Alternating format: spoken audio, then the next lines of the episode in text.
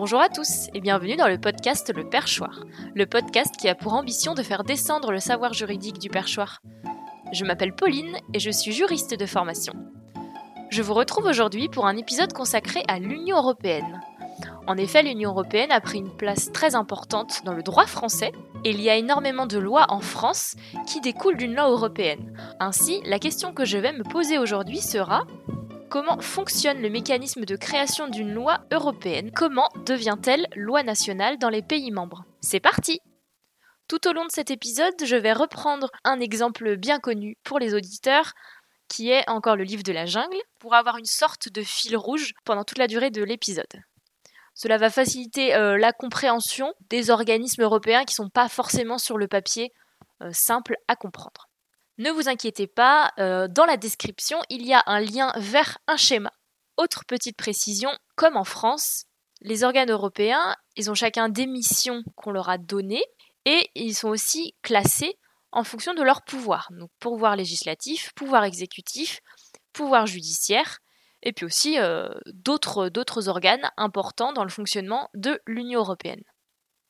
Alors, on va commencer par le début les États membres de l'Union européenne se sont rendus compte qu'il y avait un surplus de production de bananes et que ça mettait en concurrence les pays européens. Le Conseil européen, qui est donc un ensemble de tous les chefs de gouvernement de tous les États européens, définissent une grande orientation en se disant il faut trouver une solution pour que les États membres ne soient plus en concurrence en ce qui concerne la production de bananes. Donc vraiment, le Conseil européen, il définit les grandes orientations, le programme général de cette, euh, de cette Union européenne. Le Conseil européen, c'est aussi l'arbitre. En effet, il peut y arriver parfois que les différents organes de l'Union européenne ne se mettent pas d'accord sur un texte semblable, sur une politique à appliquer. Le Conseil européen va être l'arbitre de toutes ces tergiversions car effectivement il comporte tous les chefs d'État de tous les pays de l'Union européenne, donc c'est à lui que revient euh, cette fonction. Il va donc confier à la Commission européenne de proposer euh, des choses, de proposer des lois, d'étudier en fait ce dossier pour pouvoir proposer des lois. Et donc la Commission européenne, elle va se dire, on va proposer un quota de production pour qu'ils ne se fassent plus concurrence entre eux. Ensuite, cette Commission européenne, une fois qu'elle a choisi un certain texte, elle va le proposer aux organes législatifs, qui sont donc le Parlement européen et le Conseil de l'Union européenne, qui est aussi appelé Eurogroupe. Alors le Parlement européen, c'est ceux pour qui nous avons voté euh, en 2019, qui sont donc élus au suffrage universel, et il y a donc des parlementaires européens pour chaque pays. L'Eurogroupe, ce sont en fait tous les ministres de chaque pays, on appelle ça aussi le Conseil des ministres, en fonction d'un thème donné. Par exemple, toutes les questions d'agriculture, il y aura tous les ministres concernant l'agriculture des pays de l'Union européenne. Donc à eux deux, ils peuvent adopter la législation.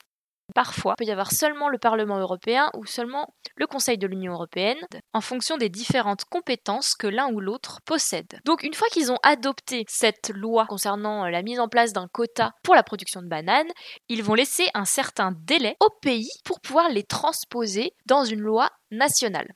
C'est la Commission européenne qui, elle, va vérifier l'exécution de la loi dans les pays européens ce qui peut être assez problématique parce que dans chaque État membre de l'Union européenne, chaque gouvernement a son programme et quand il faut transposer une loi, il faut, prévoir assez longtemps à l'avance et parfois aussi, ça arrive que les États membres ne sont pas d'accord avec les directives européennes qui ont été mises euh, en place et rechignent à transposer euh, cette directive ou cette loi dans leur euh, loi nationale.